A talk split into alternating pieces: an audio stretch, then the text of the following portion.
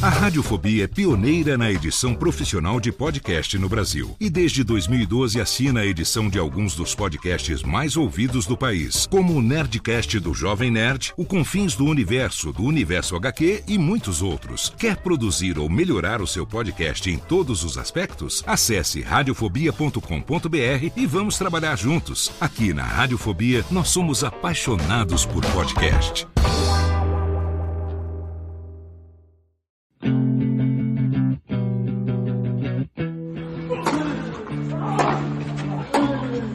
Drop Shot na paralela. O boletim sobre Roland Garros 2020, o Grand Slam francês em tempos de pandemia.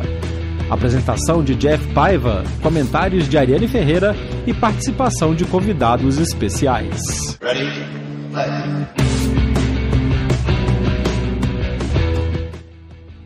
Salut, mes amis de la balle jeune!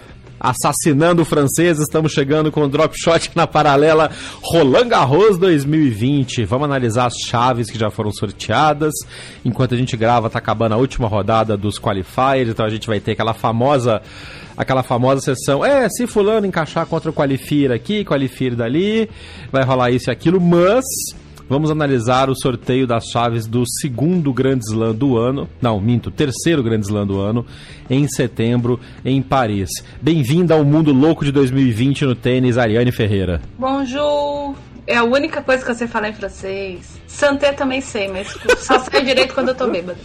Tudo bem, crianças, é isso, vamos aí. Santé só depois das seis hoje. É só depois das seis e depois do sexto copo. É, tendo dito isso. Tendo dito isso, vamos falar da chave do, do, de Roland Garros, que é o que a gente tá aqui pra fazer, né? Bora falar de tênis.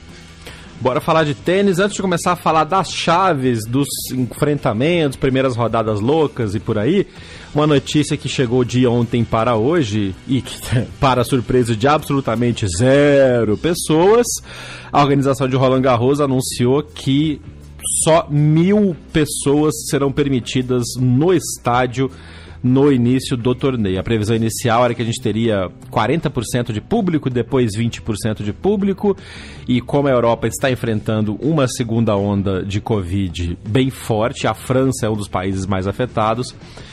Parece que um pouco de bom senso está entrando junto com o vírus e reduziram o número de permitidos a cada momento em Roland Garros. Isso é um problema porque já foi vendido muito ingresso, né? Baseado na previsão Não. anterior. Então, vamos ver como é que vai ficar, né, Nani? É, e na verdade, assim, não foi a organização. Foi o é. governo que baixou lá. Vamos, vamos deixar isso muito claro. Pela organização, tinham 20 mil pessoas lá dentro. E vou fazer a seguinte observação: nós estamos no nono dia consecutivo em que a França anuncia a confirmação de 10 mil casos diários, de no mínimo 10 mil casos diários de Covid-19 no país a média de morte nos últimos nove dias tem sido de 11 mortes por dia. Então, tem 11 franceses morrendo sistematicamente dessa doença nos últimos nove dias e 10 mil pessoas infectadas. Sinceramente, eu acho um absurdo ter mil pessoas lá. É só isso que eu tenho para dizer sobre isso. Começou de 11.500 pessoas por dia, caiu para 5 mil por dia e a última informação nesta sexta-feira é que seriam mil pessoas por dia como a Nani falou, a, o ministro, o primeiro-ministro francês, o Jean Castex, e o ministro da Saúde anunciaram na na France 2, que é a segunda cadeia de, de, de, televisão estatal francesa, que essa limitação seria aplicada a Roland Garros e agora a Federação Francesa de Tênis está dando aquela corrida básica atrás do próprio rabo para conseguir segurar. Os jogadores que já chegaram, que já estão treinando em Paris há algum tempo, já têm postado nas redes sociais de que saudades da bolha do US Open. Pra você ver, a bolha do US Open, que foi altamente criticada, nego tá com saudade de lá, porque tá uma zona em Paris. Enfim. É aquele negócio que a gente tá já comentou. Tá uma zona em Paris, alguém tá surpreso com isso? Não, zero pessoa surpresa, zero pessoa surpresa. Mas é aquele negócio. Agora, aquele negócio tá, vai acontecer, tem que entender e tem que ver também como é que vai ser a, a questão da. A questão da do retorno de ingressos já comprados. Outra coisa, o Nardini postou isso também ontem. É, esse número de mil pessoas inclui ou não os credenciados? Porque só de credenciado bate isso meio que facilmente, né? Então, assim, está uma zona. questão de, de autorização de governo é a respeito de venda de ingresso de público mesmo. Por quê? Porque as pessoas que vão cobrir, principalmente equipes de televisão, elas são consideradas staffs para o funcionamento. Então, quando o, a Federação Francesa foi negociar com o governo francês, é, e isso eu estou falando porque é o que acontece na maioria dos países, não tem como na França ser diferente. Nos Estados Unidos foi assim. Uh, eles dizem assim: olha, nós temos a X metragem de metros quadrados de espaço, nós vamos ter X número de jogadores competindo, uh, cada jogador vão ter duas pessoas na equipe, então se faz lá a conta, e o nosso staff de funcionamento: limpeza, boleirinho, juiz, câmera, todo mundo entra, não entra assim separado por categorias para o governo aprovar. Ah, pode 10 pessoas da imprensa, ah, não pode gente da imprensa. É um pacote. É por, é por isso que a imprensa americana estava batendo muito na USDA. Por quê? A USDA não cogitou credenciar ninguém. E foi isso que a USDA fez. Ela não ela credenciou. Aí ela tomou a decisão de autorizar a entrada de 10 jornalistas, credenciar 10 jornalistas lá, uh, acho que para o primeiro dia ou para o penúltimo dia, já não lembro mais, que eram pessoas que moravam em Nova York e que se submeteram a realizar uma bolha interna dentro da casa deles para depois ir lá cobrir. Ou seja, ninguém foi. É, porque não dá. Tipo, jornalista com salário de jornalista não dá para você providenciar uma bolha sua para você é. ir para Flushing, mesmo principalmente se você mora em Nova York. Então, não rolou, mas esse, essa era a proposta. Iam ser 10 jornalistas autorizados, e aí jornalistas, e, e aí é, tem vários jornalistas de Nova Jersey, e essas pessoas estão ali na boca de Nova York, tipo, tá em Guarulhos, tá em Osasco, e não poder ir pro torneio. Então, acabou que não aconteceu. Ah, muito provavelmente é o, a, o que a lógica pensa, porque em Roma foi assim, em Estrasburgo foi assim, uh, se cogitou já dentro do pacote os câmeras e todo mundo de técnica de TV que tinha que estar tá lá. É, então, as mil pessoas, a autorização de público é uma autorização.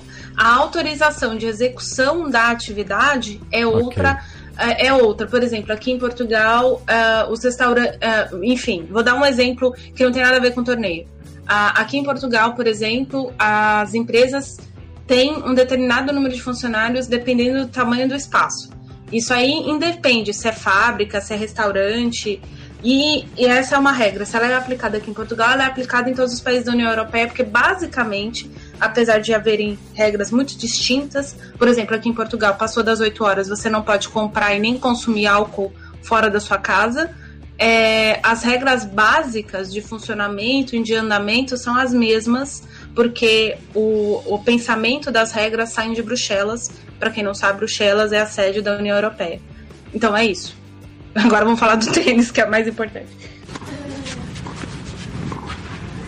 Oh, turning on the style. Então vamos começar falando da chave masculina, que foi para quem acompanha o sorteio e está fazendo aquelas previsões onde saiu o jogo de primeira rodada mais comentado de todos, o jogo que movimentou a imprensa, que deixou o país inteiro falando. Teremos na primeira rodada de Roland Garros Del Bonis versus Londeiro, clássico do tênis argentino. Eu avisei Olha... que a piada era ruim. Vou falar que nem o Kiki Canho, que é o, o, o, o mais pacheco dos jornalistas argentinos que cobre tênis. e olha que a galera lá é pacheca pra caramba. Teve essa mesma frase que você. Olha, vou te falar um negócio. Vai Delbones antes que eu me esqueça. É... Mas obviamente que não. Obviamente, o jogo de primeira rodada de Roland Garros 2020 é, obviamente, Andy Murray versus Stan Wawrinka, reedição da semifinal de 2017, jogo que eu estava em Roland Garros, assisti pessoalmente, foi um baita jogo e agora é primeira rodada. E deuses do sorteio, né? Sempre tem uma pegadinha, né? Cara, eu acho que a culpa disso não é dos deuses do sorteio, é de 2020 mesmo.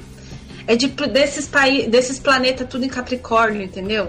essas coisas de Saturno, Júpiter, esses trem aí, o que, que essas coisas estão fazendo Mercúrio retrógrado. Capricórnio, porque por um acaso vai começar agora no final do mês, aliás, no início de outubro, pelo menos Roland Garros já vai ter acabado. Olha, sinceramente, gente, sinceramente, eu vou ficar. É, é, eu vi, porque eu não estava vendo a chave, porque eu estava na faculdade. Porque afinal de contas as pessoas têm que submeter a gente a isso, né? É isso aí. Uh, enfim. Uh, eu vi um tweet do João Araripe, o Breakpoint, arroba Breakpoint Brasil, é, com print de uma postagem do Andy Murray de anteontem, com a foto dele no treino em Roland Garros, e aí ele dizia que estava feliz de estar de volta a Roland Garros e ele recordou da semifinal contra o Vavrinka, que uhum. foi a semifinal que terminou de estragar o quadril dele. Foi. É, e, a, e, aí o pessoal até falou, né? Porque o Vavrinka teve uma lesão de joelho um pouco tempo depois, enfim, e o Vavrinka lutou com isso, teve que se operar e tudo mais. Então foi um jogo que destruiu os dois. É. E aí, o que que acontece? O Murray pega e recorda isso, fala, ah, tô feliz de estar aqui, o que que 2020 faz? Ah, você tá, tá feliz de estar em Roland Garros? Então, você tá toma. lembrando do jogo com o Vavrinka? Então enfrenta o Vavrinka e se vira com isso.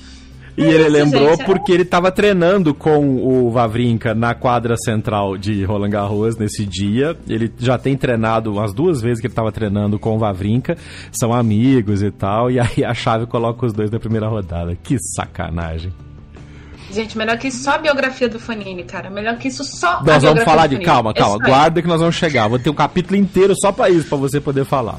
Mas é, então para quem quiser acompanhar esses jogos todos, obviamente que é, Vavrinka e Murray vai ser um jogo de TV, mas vale lembrar que este ano de novo teremos o aplicativo de Roland Garros disponível para o público brasileiro. Para você fazer a, a, assinatura, você baixa o aplicativo ou vai no site Roland Garros ao vivo. E custa R$ 29,90 para você ver todas as quadras, todos os jogos do torneio no seu próprio Pera. device. 29,90 de reais ou de euros? De reais, né, amiga? De reais. Ah, tá. Porque se fosse de euros, eu ia falar, não assina não, gente. Eu sinto não. muito. Mas vou comprar feijão, né? arroz, arroz. Arroz tá mais caro no Brasil. Arroz tá mais caro. Que arroz absurdo. Tá mais caro. O segundo tá mais caro que o feijão. Mas enfim, é isso. Então teremos o clássico argentino e teremos Vavrinka e, e, Murray na primeira rodada. Se você quiser ver o clássico argentino, eu sugiro que você pegue o aplicativo, porque não vai passar em lugar nenhum. Acho que nem da Argentina, se, se for no mesmo horário de, de, de Vavrinka e, e Murray. Mas tirando esses dois jogos bombásticos, é uma primeira chave interessante. Aí tem aquelas análises famosas, né? Ai, fulano pegou a pior chave. Ai, fulano tá com a chave baba. Dentro do que a gente está analisando, nós vamos entrar em alguns jogos de destaque aqui. Me parece que a chave do Nadal é a com maior potencial de complicação. Não vai dizer que é a chave difícil pro Nadal e o Roland Garros, sendo que o cara tem 12 títulos, né? 13 títulos.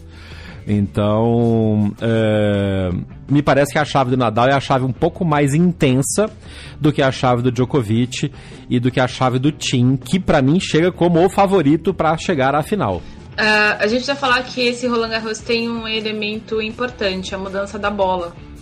Né? Ah, boa. Era Babolara boa, até ano passado. E, e, tanto é que, assim, os destaques, os jogos que eu anotei pra gente falar um pouco sobre eles, é, aqui tem muito a ver com a questão da mudança de bola. Para você que caiu de paraquedas na questão da mudança da bola, era Babolara até ano passado, foi nos últimos, acho que 10 anos, eu não tenho certeza uhum. se foram 5 ou 10 anos o contrato. 10 anos. Mas agora é uma Wilson. A Wilson é, é, uma, é aquela bola de saibro da Wilson, ela é mais pesada que a babolar, ela quica menos, ela tem menos efeito de reverberação do golpe. Então, por exemplo, aquele top spin do Nadal demoníaco, aquela coisa fica um pouco menos demoníaca com essa bola é. da Wilson no saibro de Roland Garros, que é um saibro relativamente mais lento que muitos saibros que a gente está vendo por aí. Some-se a isso que a, o jogo, a, a, o torneio está sendo disputado em setembro, é muito mais úmido tem muito mais possibilidade Sim. de chuva, com teto ou não, então o saibro vai ficar mais pesado e a bola vai ficar mais lenta.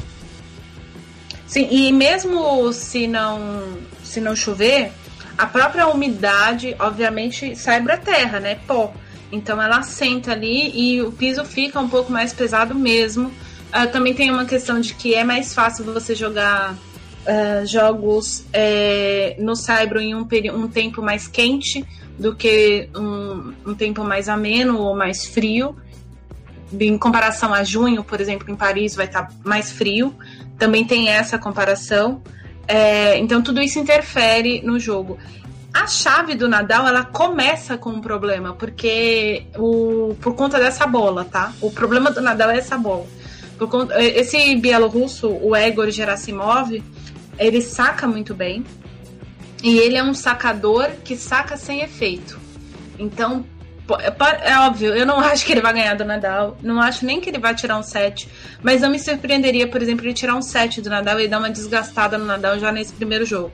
Depois uhum. disso, aí o Nadal tem, se ele tiver o Andújar, ele pode ter uma dificuldade. Uh, aliás, o Andújar ou o Nishikori ou o Daniel Evans. É, essa estreia do Nishikori contra o Daniel Evans é um dos jogos que eu anotei aqui para o pessoal dar uma prestada de atenção nessa partida. Acho que vai ser interessante para quem gosta de jogos no Cyber, uh, inclusive também em razão da bola de novo. É, mas eu não sei, assim, obviamente me parece que a chave do Djokovic ela é menos pesada. O Nadal vai, pode encontrar, vai não, né? Ele pode encontrar o Fonini no meio do caminho. E por eu tô falando pode? Porque o Fonini estreia contra o Kukushkin. Kukushkin vai empurrar para o quinto set. O Fanini está voltando de cirurgia.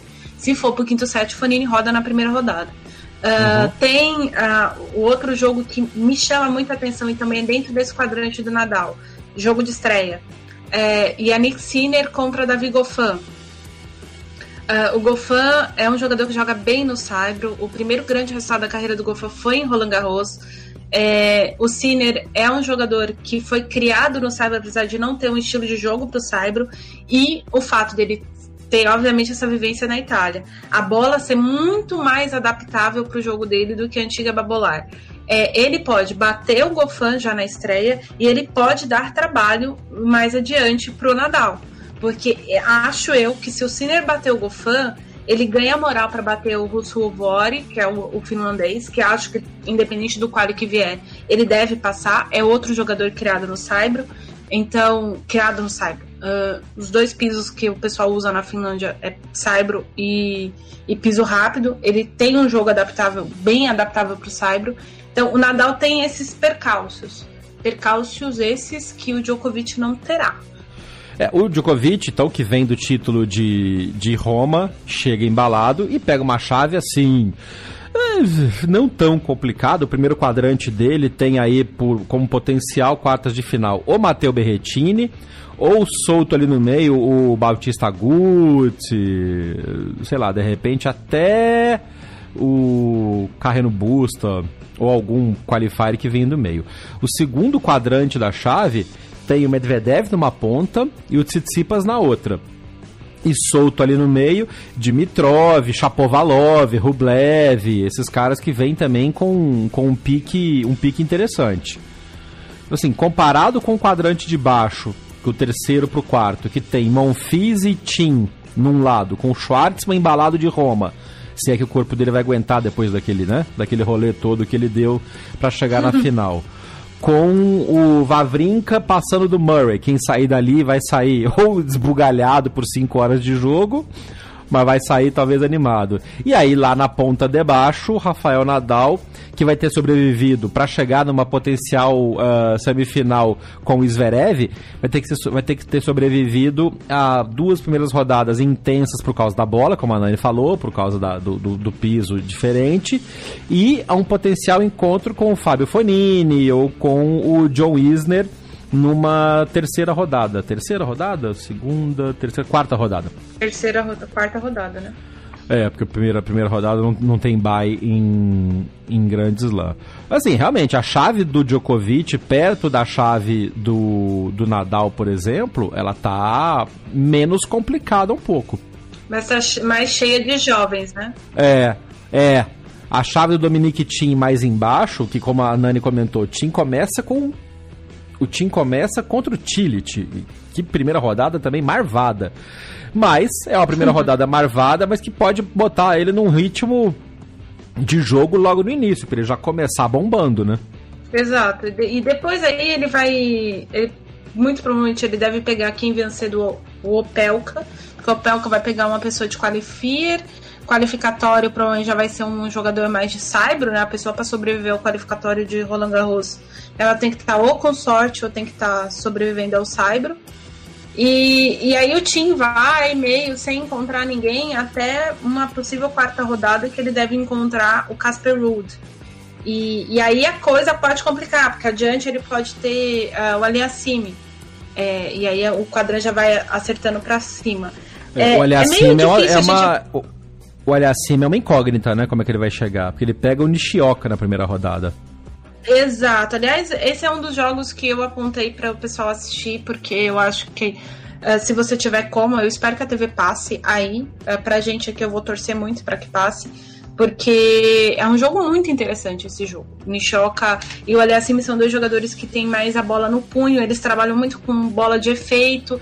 Essa bola, como a gente já falou, não, não, não desperta muito efeito é, pro Saibro. Então, são coisas que a gente dependendo de como sair, ou, ou ali acima no choca dessa partida, eles podem avançar, pelo menos terceira rodada e tudo mais. Roland Garros é muito difícil da gente prospectar chave, porque depende é. muito do dia, depende muito do vento, depende muito de uma série de coisas que interferem sim no jogo. O que a gente pode prospectar é Djokovic, Tim e Nadal na terceira, na segunda semana. É, com sim. quem que eles vão estar tá lá é, é, meio difícil. Acho que sim, deviam abrir o olho. O Berretini deve chegar até o Djokovic sim nessa chave. Mas Você vamos acha? lá, eu vou falar. Eu acho. É, a, a chave é bastante propensa para o Berretini, é, em vários sentidos. É, eu anotei aqui umas partidas de primeira rodada que eu acho que vocês deviam assistir. E aí eu vou fazer um adendo antes de começar. O jogador uhum. que mais venceu partidas no Saibro na temporada é o Christian Garim. O Garim jogou 14 partidas no Saibro. Ele perdeu apenas duas, né? A estreia em Roma para o Bonachority e as quartas de final que ele precisou abandonar contra o Thiago Wilde em Santiago. Ele é campeão em Córdoba, no Rio Open e aí agora, enfim, ele tá uh, em Hamburgo, mas assim, é um jogador que vem vencendo muito no Saibro e ele vai chegar numa condição de Saibro em Roland Garros para um chileno, pro, pro meio ambiente do Chile, é. bem mais propenso a jogar Roland Garros agora do que jogar em junho. Né? Bom ponto. Então. Que ele sabe mais pesado, mais úmido. É, é, aquela coisa do, da, do, do, momento que bate aquele vento ali em Santiago e depois não bate de novo. Então, assim, essas coisas que foi onde o rapaz cresceu jogando tênis, uh, e aí é aquela vivência mais orgânica do que o treino, podem ser muito favoráveis a ele. Ele tem uma estreia que deve ser um jogo interessante, não acho que ele vai perder. É o Felipe Kohlschreiber da Alemanha. É, e aí não tem a piada do perigo. É, não é nem a questão de que o Felipe pode. Eu acho que o Felipe pode até bater o Garim, mas não acho que é o caso. Eu acho que vai ser um jogo interessante de ver mesmo. São duas, dois estilos de táticas diferentes, são dois jogadores que jogam muito pelo físico, pelo, pelo, por brigar. Uh, o Felipe tem experiência, o, o Garim tem esse ímpeto um pouco mais jovem. Esse é um jogo para vocês verem. Uh, o jogo do Inishcore, como eu já citei com o Daniel Evans, é um jogo interessante taticamente de ver. Sinner e Gofan, por favor, assistam, eu acho que vai ser muito interessante. Vai ser muito bom. O Nishoka, Nishoka e Aliassime deve ser um dos melhores jogos de primeira rodada se os dois conseguirem aplicar o jogo deles. Uh, eu tinha anotado o Casper Ruud e o Sujita mais por conta da questão da mudança de bola por conta do estilo de jogo, são dois jogadores de piso rápido. Vai ser interessante ver como eles lidam com essa bola no, num saibro pesado. Então, para você que joga tênis, esse jogo é interessante de ver. Uh, Kessimanovic contra o Diego Schwartzman é por, por condições óbvias, a, a, questão física do Diego, ser o Diego, ser o Roland Garros e ser o Kessimanovic, que é um jogador que está tentando se desprender desse, dessa sombra Djokoviciana que existe sobre todos os sérvios, está todo mundo debaixo da asa do Djokovic. Ele é um jogador que meio que vai ali por fora, ele tenta ser assim. A, a estreia do Gael Monfils, Gael Monfils versus Alexander Bublik é aquele casaque que eu já falei que ele entrou no circuito enfiando o forehand, sacando forte. Ele já mudou um pouco o estilo de jogo dele. Ele já é um jogador mais versátil. Vai ser interessante ver como ele atua contra o Mofins nesse tipo de condição. A estreia do Thiago Monteiro deve ser uma estreia interessante. O Basilashvili está enfrentando um problema, eu não vou chamar de drama pessoal, porque se ele bateu na esposa, ele tem mais a que se ferrar mesmo. Uhum. É, mas, enfim, ele está enfrentando essas questões fora de quadra, ele está sendo processado na Geórgia, que é o país dele, e ele ainda não venceu na retomada da pandemia, enquanto o Thiago, hoje, sexta-feira, ah, para mim são meio-dia e 52, ele acabou de avançar, tem uma hora mais ou menos que ele venceu a partida de semifinal dele no Challenger de Folly na Itália, que é Saibro, e uhum. o Thiago tem um título já no ano, na primeira semana de. Na, é, na última semana de janeiro, no Challenger de Punta del Este, uh, em, no Uruguai, a louca. E apesar de Punta del Este ser, ser litoral, também tem uma questão de que o tempo lá dá uma alterada no Cyber. O Cyber lá é um pouco mais pesado. É litoral, mas é litoral do Rio da Prata, né? Então vamos lá, que é aquela, aquela umidade fria. E o Monteiro tem uma chave boa que se ele passar do Lashville, ele pega ou o Marcos Giron, da, da, dos Estados Unidos, ou um, um wildcard francês, que é o Quentin Quentin, né? Quentin Rally. E aí pode ser que ele, ele avance um pouquinho mais, né? Dá para fazer uma pode. graça aí em, em Roland Garros. Desde que ele deu uma variada no jogo, pelo amor de Deus. Porque o Bastilash é, ele adora dar porrada na bola. Entre outras e coisas, a... ele gosta de dar porrada. E, e, também, que a gente sabe, né? E também gosta muito de jogar no meio, do, na linha do T. E adversário Exatamente, que joga na linha é... do T tem, o, tem vantagem sobre o Thiago. O é. último jogo de destaque dessa primeira. São mais dois jogos de destaque, assim, pra gente fechar a chave de primeira rodada.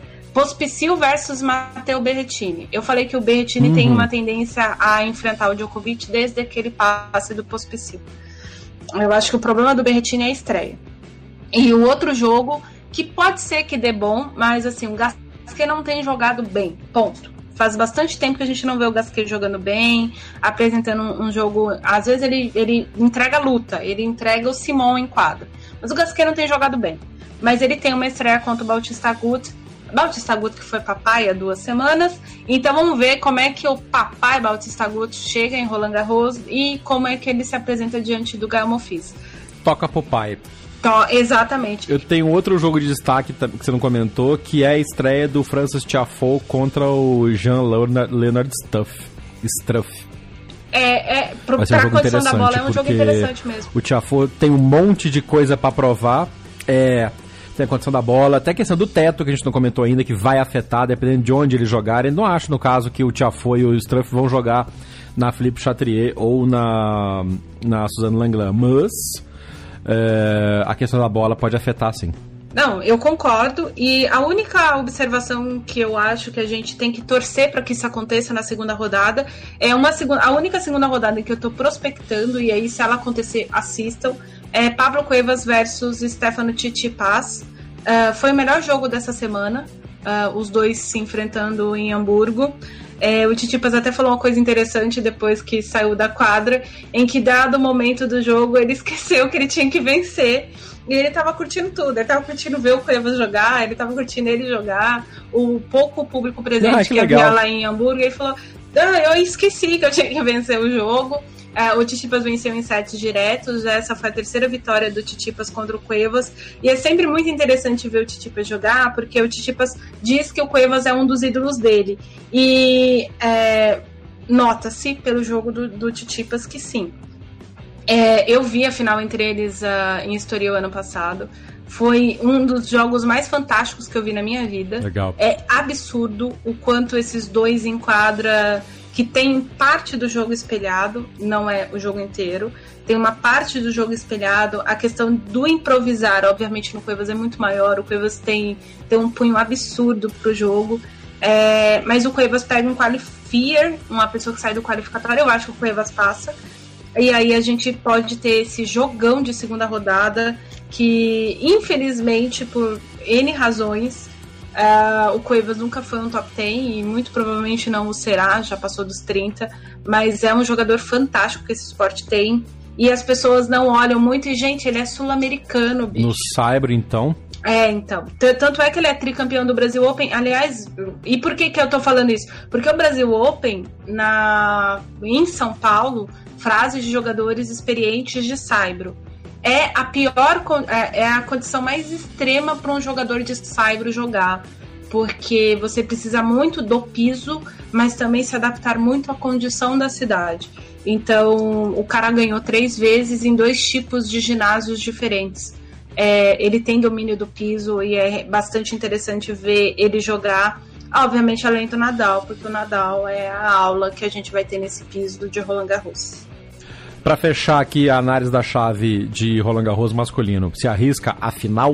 Não precisa nem um campeão, se arrisca a final? Não, não arrisco a final. Por quê, gente? Porque. Por que, que eu tô falando isso? Porque eu não sei de verdade até onde o Djokovic vai nesse, nesse torneio. Esse é meu ponto. Tá. Quem que vai bater o Djokovic? Não sei. Alguém pode bater, alguém pode não bater o Djokovic. Mas eu realmente, assim, uh, eu não sei. Até ele pode bater ele mesmo. Que já aconteceu. A gente já viu o Djokovic perder, perder Slam para ele mesmo, do mesmo jeito que ele já venceu Slam para ele mesmo uh, algumas vezes. Então, assim, é, esse é o ponto, assim. É, eu realmente não sei até onde Djokovic vai. Acho que do lado de baixo, uh, só se baixar algum santo, algum, algum espírito, alguma entidade no Dominic ele tira o Nadal da chave. É, não acho que o Zverev vai tirar o Nadal da chave, mas vai ser interessante ver o primeiro torneio em loco da parceria Davi Ferrer, Alexander Zverev é, o... é, no piso preferido deles. E, e aí e tem o pequeno detalhe do seguinte: apesar do, do Ferrer não estar com o Zverev, todo o plano de treinos e de preparação, isso foi o Zverev que disse, que o Zverev teve no US Open foi passado pelo espanhol e ele fez final. Então, muito provavelmente das duas, um é aquele ânimo que o Zverev sempre tem quando ele contrata alguém novo. Né? Ele contratou o Ferreira, ele ganhou título, fez final, ganhou não sei o que. Ele, ele fez o diabo, depois o negócio murchou. É igual o time que troca de técnico. Exatamente. Aí depois ele fez a mesma coisa com o Lendel. Ah, ah, ah, e morreu. Eu não sei o que, que vai ser com o Ferreira. Uh, torço para que ele evolua, para que ele aprenda com Davi, e, enfim. Mas é aquela coisa, ele também é a cobaia do Ferrer, que nunca foi treinador. Uh, vamos ver o que, que eles vão fazer aí. Vamos ver, vai ser interessante de, de analisar. Eu acho que a gente tem que ficar de olho, como a Nani falou, de primeiro jogo, mas também de, de estar solto na chave do Kenny Shikori.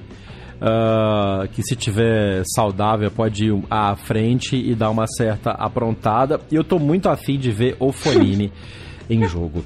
E aí, pra gente fechar, a gente fechou a chave agora, vamos falar rapidamente aqui do, do, do Fonini e do livro do Fonini, porque para quem acompanha o italiano nas redes sociais, ele tá fazendo a propaganda do livro, todo mundo que posta alguma foto do livro, o Fonini tá retweetando.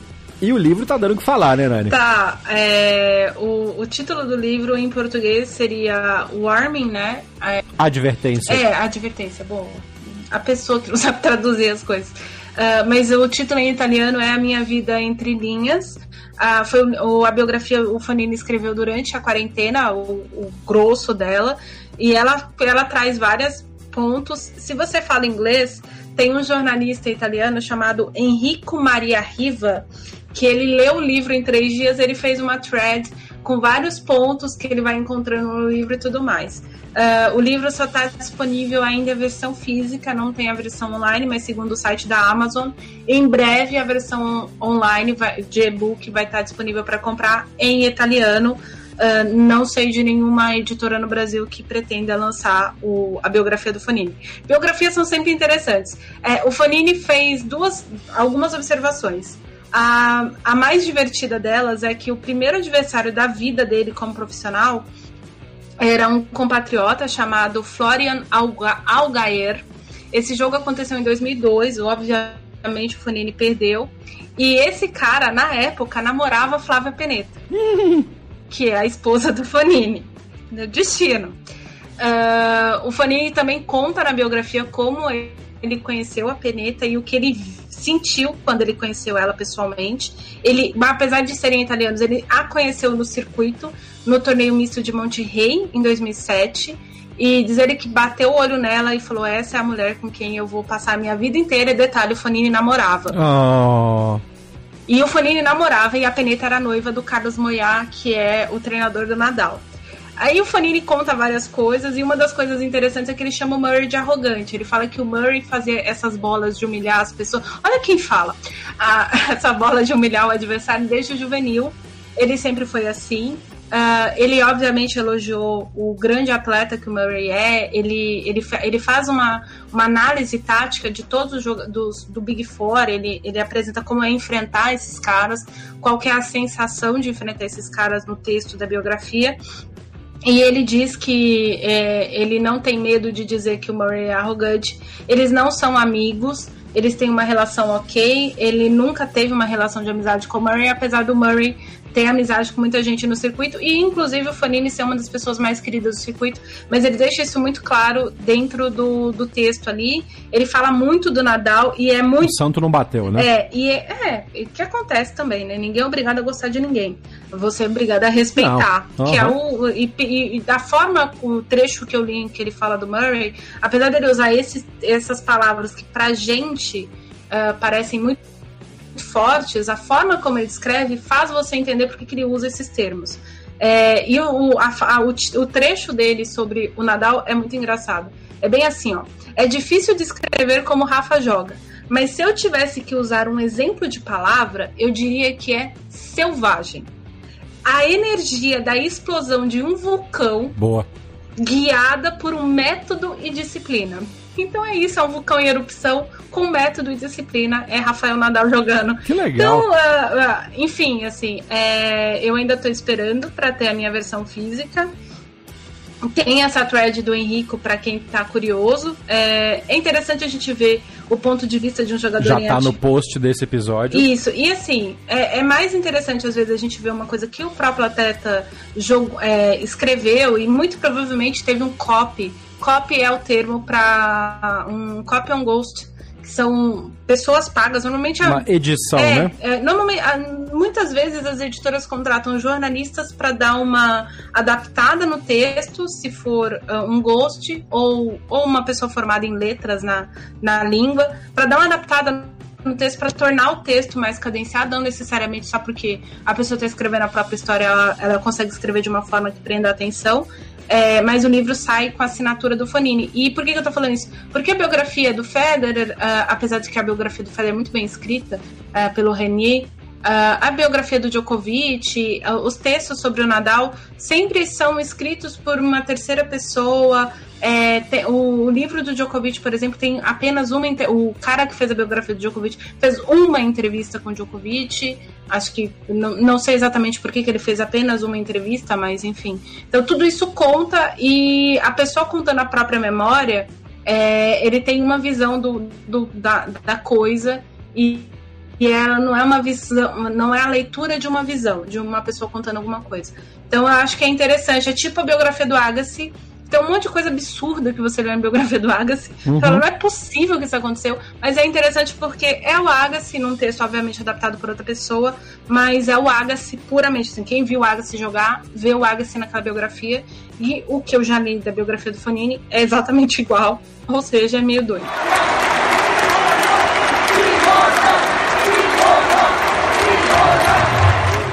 Estamos de volta para falar da chave feminina de Roland Garros. Quem bate Simona Halep no saibro francês, Ariane Ferreira? Sei lá, os fantasminhas dela. Deixa eu pensar. Difícil. Não vai ter aquele público louco gritando Simona, Simona. Ah, né? acho que vai ser bom até pra ela, sinceramente. A torcida é chata. Nossa, gente, a torcida romena é chata pra caramba. Pra não falar outro termo é muito chata. Eu acho que. Não sei, assim, ela pode ter problema com a conta. E tem uma outra coisa, assim, dentro do quadrante dela ali, já em oitavas de final, ela pode pegar a Vondrusova, que é a atual vice-campeã do torneio. É. Vondrusova, que estreia contra a Svontek, Iga Svontek, polonesa. Aliás, esse jogo, assistam, crianças. Isso vai ser bom. Se vocês puderem. É, vai ser um jogo interessante de primeira rodada. É. Aliás, esses dois jogos, um em cima do outro aqui. Pra chave feminina, mais importante ainda é ter a assinatura do aplicativo, porque vão ser poucos jogos que vão passar na TV aberta. Na TV, enfim, é. TV, né? Brasileira.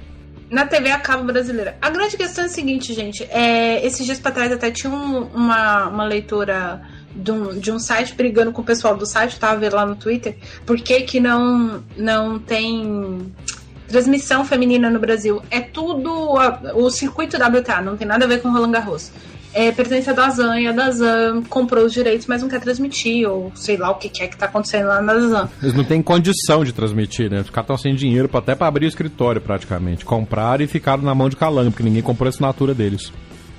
Pois, então. É, revende, gente. Repassa, sei lá. Pra quem? Pra quem? ninguém tá ah, pagando nem Fórmula 1, nem Libertadores, vai vender pro SBT. Os caras estão comprando tá, tudo se o SBT tiver dinheiro para pagar, é melhor do que ficar com o torneio parado, sabe? É, eu não sei. Uh, obviamente a TV aberta brasileira não vai comprar porque a manchete já quebrou. Ah, saudade. E como diz o Boni, enquanto a bolinha de tênis tiver o tamanho. Enquanto a bolinha de tênis tiver o tamanho que tem, não tem por que passar tênis na TV aberta. Pelo menos essa é a frase do Boni. Uh... Essa é a frase famosa do Boni. E isso enquanto o Guga era bicampeão de Roland Garros, né? Imagina agora. Exato, então assim, mas assim, alguém pode comprar esse troço aí, dá pra passar, faz parceria com outro site. Eu não sei, gente. É, o que eu sei é que acha, o, o circuito, de verdade, agora o público brasileiro, por conta de uma. Por, por falta de pessoas como o Luciano do Vale, vamos falar o português correto? Que Deus o tem em bom lugar? Uhum. Por falta de pessoas com visão, que qual que era a visão do, do Luciano do Vale caso você tenha caído de paraquedas no planeta Terra? É, o Luciano do Vale, ele chegou lá na Band no fim dos anos 80 e falou: gente, é, o futuro do futebol agora é esse campeonato italiano. A gente precisa fazer com que as pessoas aprendam quem são os jogadores, como são os jogadores, não sei o quê. Muito bem, quando teve a final da Copa de 94, a maioria dos brasileiros que acompanhavam o futebol pela Globo e pela Band estavam familiarizadas com a seleção italiana. Primeiro ponto. Segundo ponto, ele comprou a briga nos anos 80 dentro da Band como diretor de transmissão esportiva e em parceria com Arthur Nussmann, eles começaram a transmitir vôlei no Brasil. E aí o Brasil pôde ver a geração de prata nos anos 80 e, e, assim, e quando chegou a Olimpíada de Barcelona, os brasileiros sabiam escalar a seleção, quem que eram, quais eram os potenciais adversários, porque por fazerem transmissões de torneio de vôlei, as pessoas estavam familiarizadas com os adversários e assim por diante. Estão perdendo uma grande oportunidade. Por quê? Porque cada vez mais o tênis feminino apresenta jogadoras com mais versões para vários pisos. Uhum. A Iga Swiatek é um exemplo disso. Essa menina tem 19 anos. A gente tem a, Coro, a Coco Golf. A gente tem um monte de gente nessa chave que as muitas meninas são tecnicamente mais interessantes de ver de que muitos homens, porque tem Total. muito homem que é espelho um do outro.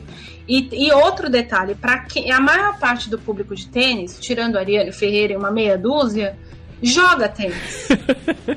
e o fato dessas pessoas jogarem tênis faz com que essas pessoas queiram ver jogadores mais diferentes para aprender a fazer um golpe diferente, para tentar surpreender é. o cara no clube no final de semana. Então, assim, estão perdendo uma oportunidade de construir uma audiência para no futuro poder cobrar mais, poder ter uma, uma série de coisas. E é a segunda vez que o Brasil está perdendo um bonde de construção de audiência de tênis. Tendo dito tudo isso, vamos falar do, do, do torneio que eu já, já perdi vamos a Vamos lá. Coco Golf estreia contra a Johanna Conta. Quem passar daí vai ter um. vai enfrentar a Simona Halep, quase com certeza, né? Na terceira rodada.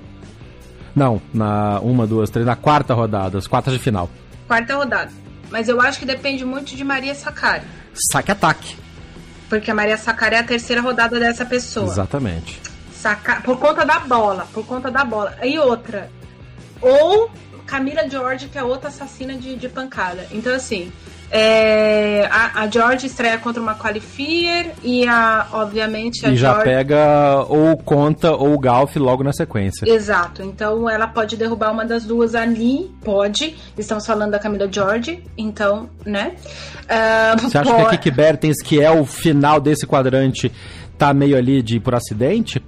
Não, eu não acho que a Bertens está por acidente. Eu só acho que a Bertens, é, essa semana ela não, não, se apresentou bem, eu não sei se ela tá mal fisicamente, o que que é, a Bertens, nessa, nessa retomada de pandemia, não, não mostrou para que, que veio. Bertens, que também lançou um livro, mas o livro dela é voltado para crianças, é, ensinando sobre como ser, por que ser tenista.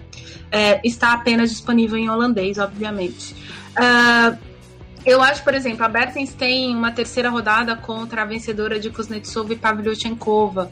Então a Bertens pode ficar nesse jogo.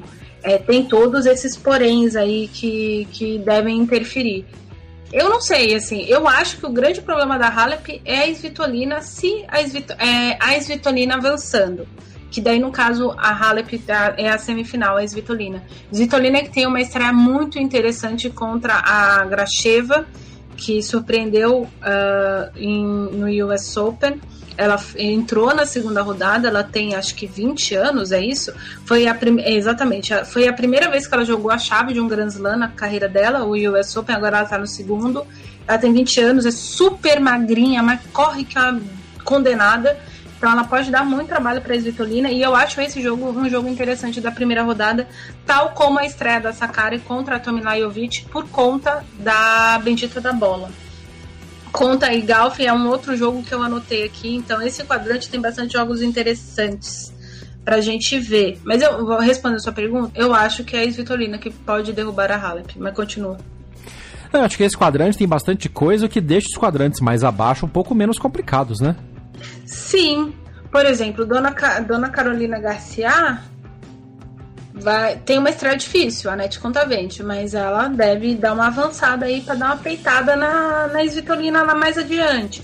Outra que tem a obrigação de avançar bastante nesse torneio. Elise Mertens, apesar de que vai enfrentar o backhand de uma mão da Margarita Gasparian. É, a Mertens tem uma estreia que pode ser difícil para ela, e dali em diante, o único problema que ela pode enfrentar é a Sasnovic. E olhe lá, então, assim, é, ela tem, tem obrigação de avançar. É isso. Então, nesses quadrantes aí, as meninas têm que dar uma apresentada de resultado, né? Porque E a Serena? Chega como?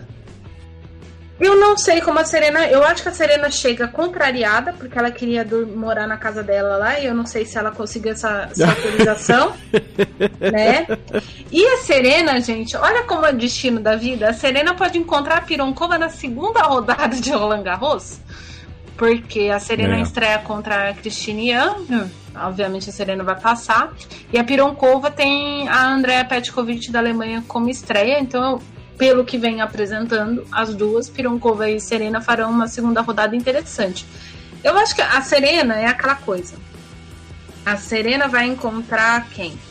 A Serena, a Serena é pra cima, Maria. Ela pode pegar Vika Azarenka, Vika Azarenka na... nas oitavas. Nas oitavas de final. Exato. E a Azarenka pega a Vênus, provavelmente na. Segunda rodada. Segunda rodada. Exato, que é o jogo de segunda rodada. Eu, eu, eu anotei dois possíveis jogos de segunda rodada no feminino que vocês deviam assistir.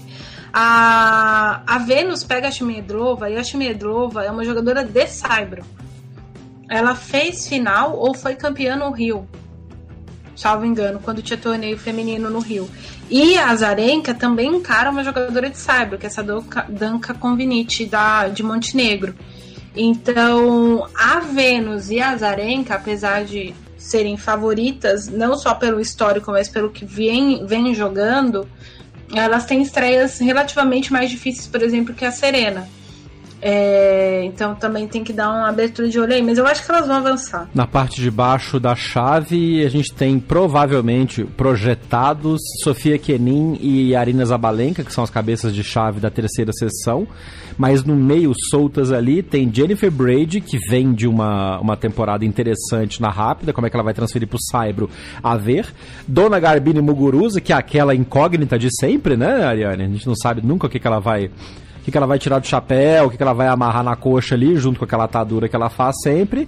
E perdidinha, perdidinha ali no meio, vindo um pouco sem, sem muito uh, sem muito peso, o time das louquinhas de, de, de dar porrada na bola, porque como a bola vai estar tá mais lenta, pode ser que ajude um pouco mais, que é a Danielle Collins, que apesar de ser americana, gosta de aprontar um pouco nesses torneios diferentes.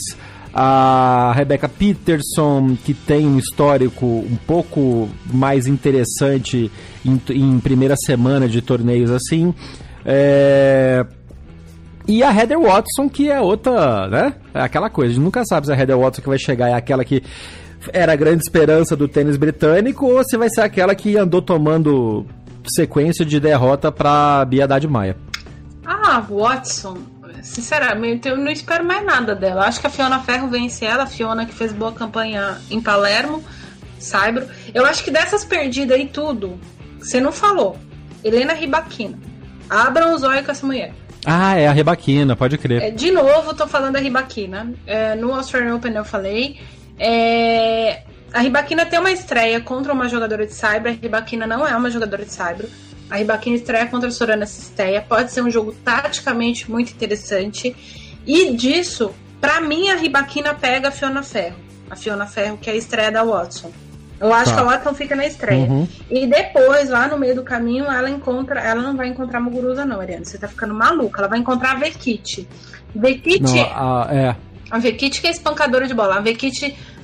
Se a, se a Peterson passar sobre a Alison Van Witvank da Bélgica, que é outra jogadora de cyber interessantíssima, qualquer uma das duas vai parar na Vekit e aí a gente precisa ver o que, que a Vekit vai fazer, porque dali em diante a Vekit nunca faz muita coisa. Então, eu não sei, eu acho que o perigo aqui para Kenin, no meio do caminho até ela chegar às quartas, é a Ribaquina. A Ribaquina é a terceira rodada dela, ou a Muguruza, que seria a oitavas de final dela. Até lá, obviamente a Muguruza também depende de, do encontro da Muguruza com a Jennifer Brad, se a Brad passar da estreia, porque a gente não sabe qual é a qualifier que vai pegá-la aqui. Esse jogo entre a Zarina Dias e a Alonso Jabé para quem gosta de tática, é interessante ver também. Uhum. Né? Sempre a jabeira é interessante de ver. Sim, tem um voleio maravilhoso. Com essa bola que não quica, deve ser maravilhoso. Veja. Vai ser interessantíssimo, é. gente. Assistam, se puderem. E aí o, quarto, o quadrante de baixo, meu, a Pliskova só não chega na semifinal se ela fizer muita força, né? Vamos lá, né? Que isso, amiga? A Pliskova tem segunda rodada contra a Helena Ostapenko. Você acha que a Pliskova Ah, mano, puta, vai ser... é um show de horror. Ostapenko, todo mundo sabe, todo mundo que me ouve desde a época do, do, do Tênis Info ainda sabe que eu era fã de Helena Ostapenko, como se diz no, no, no, na podosfera de esporte dos Estados Unidos. Eu comprei ações da Helena Ostapenko no, no IPO, no lançamento, e morri com as ações na mão, porque a Leona, né, win or wall, teve muito mais wall do que o win. Mas é aquele negócio, é Roland Garros, a bola vai estar tá mais lenta, devem colocar Pliskova e Ostapenko na quadra central, no máximo na, na Langlan, então é uma incógnita, mas eu não sei não. Eu acho que a Pliskova passa do Ostapenko. Você tem muita esperança na Pliskova, principalmente a esperança que eu não tenho, porque a terceira rodada de Pliskova é Stephens, entende? Sloane Stephens. Stephens. É. E isso se Stephens passar de Jatchenko, né? Vitória de Jatchenko. Acho que a Stephens passa. Apesar de que a Stephens não tá jogando assim lá essas coisas, né? Então, eu não sei. Olha, a Carolina, é, é, a história é a seguinte: no dia que ela correr, eu corro junto. Hum. Uh, então, não sei, não sei.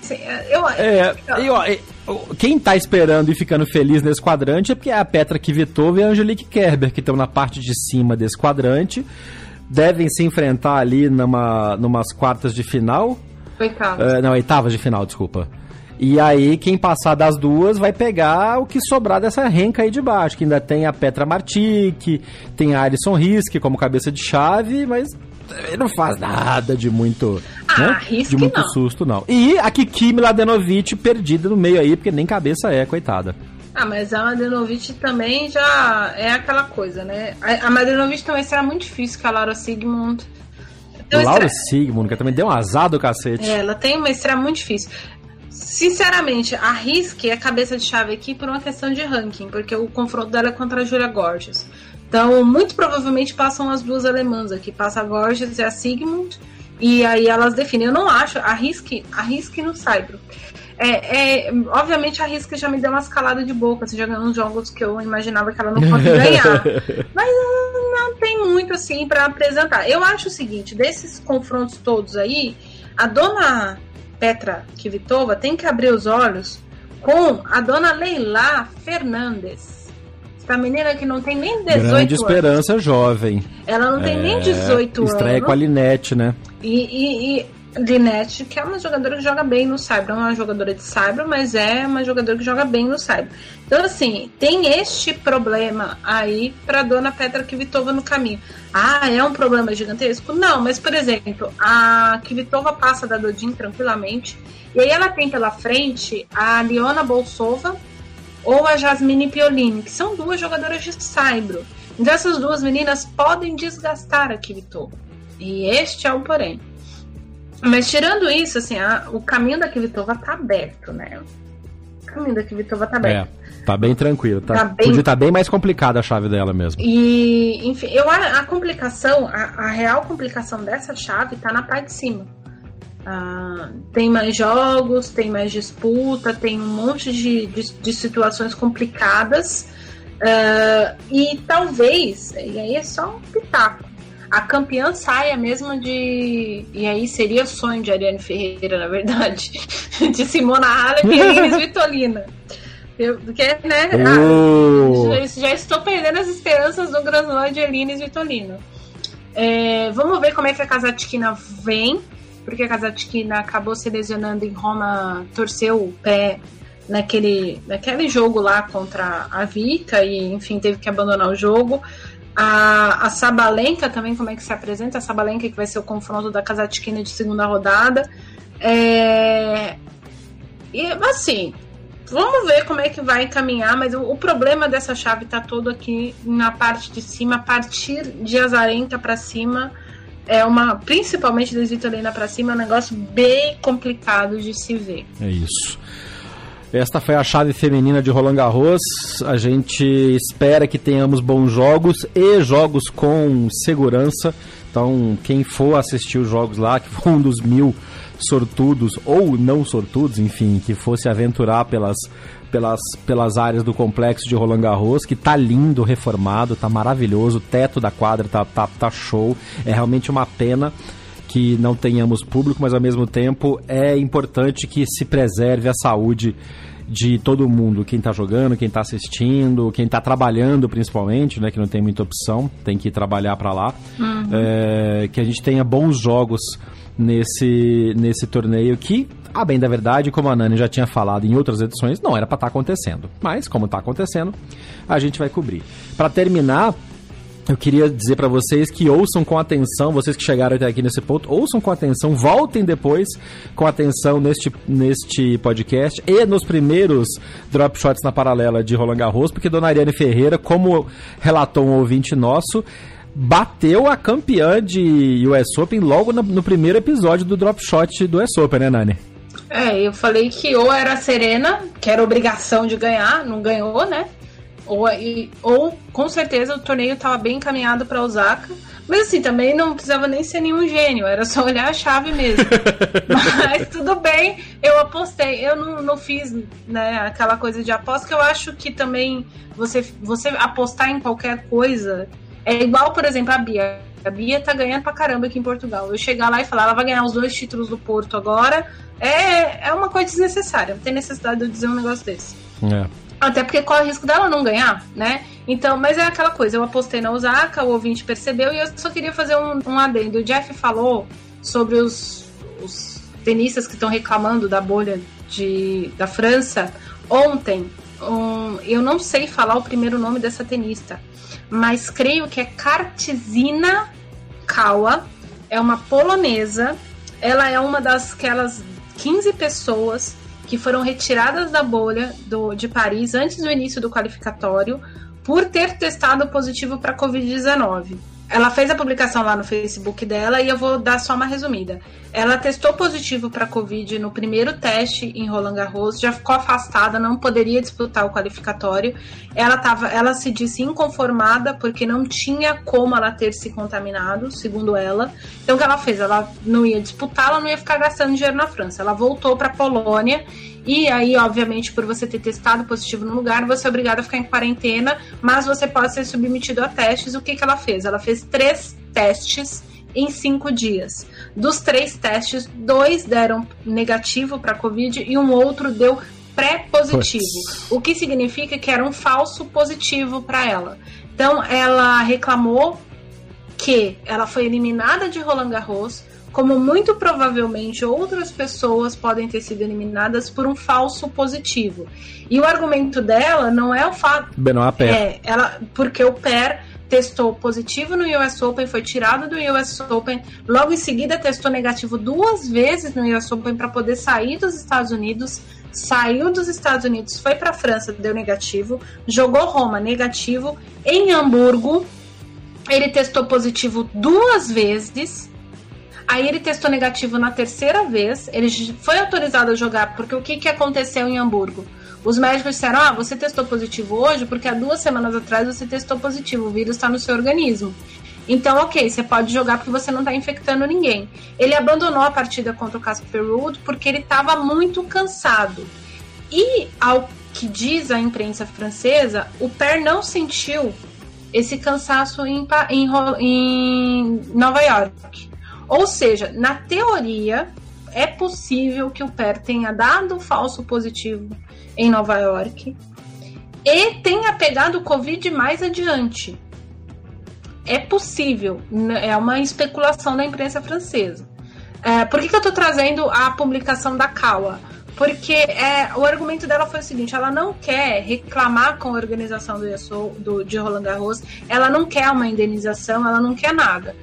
Porque ela, a frase dela foi: Eu concordei com as condições da Federação Francesa para ir competir. Justo. O que eu quero é uma mudança de protocolo para que outras pessoas não sejam prejudicadas. Porque nós todos sabemos que qualquer teste, teste, é, eles podem dar falsos positivos. Eles não são 100% garantidos de que o resultado está correto.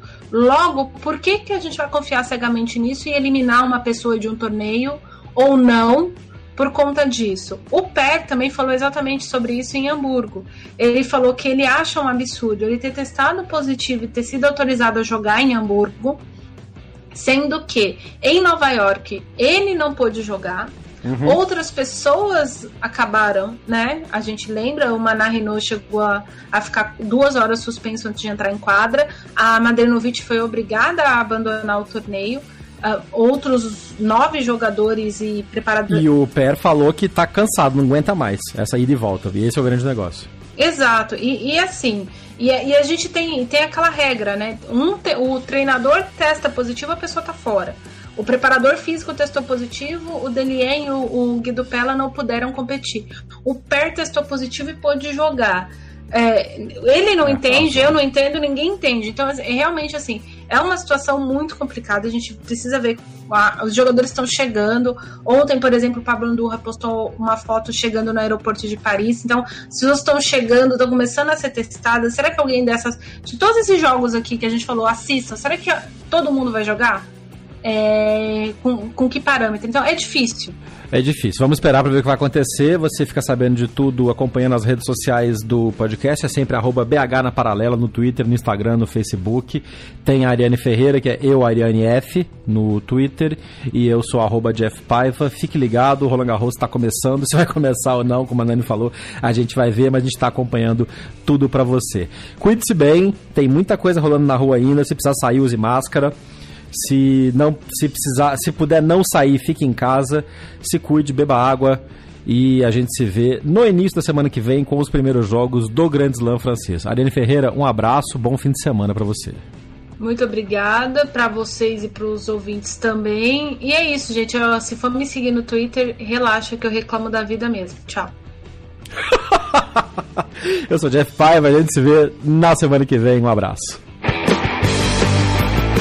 Você ouviu o Drop Shot na Paralela. Não deixe de acompanhar diariamente as informações atualizadas no Twitter, Facebook e Instagram. BH na Paralela.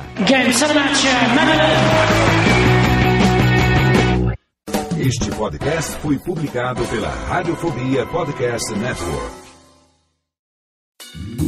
Oi, eu sou o Antônio Viviani e quero convidar você a ouvir o nosso podcast Voz Off. Desde julho de 2017, eu e meu amigo Nicola Lauleta temos o prazer de conversar com as grandes vozes do rádio, da TV e da publicidade do Brasil e trazer suas histórias até você. Se você, como nós, é apaixonado por locução, acesse vozoff.com.br e acompanhe nossos episódios aqui na Radiofobia Podcast Network.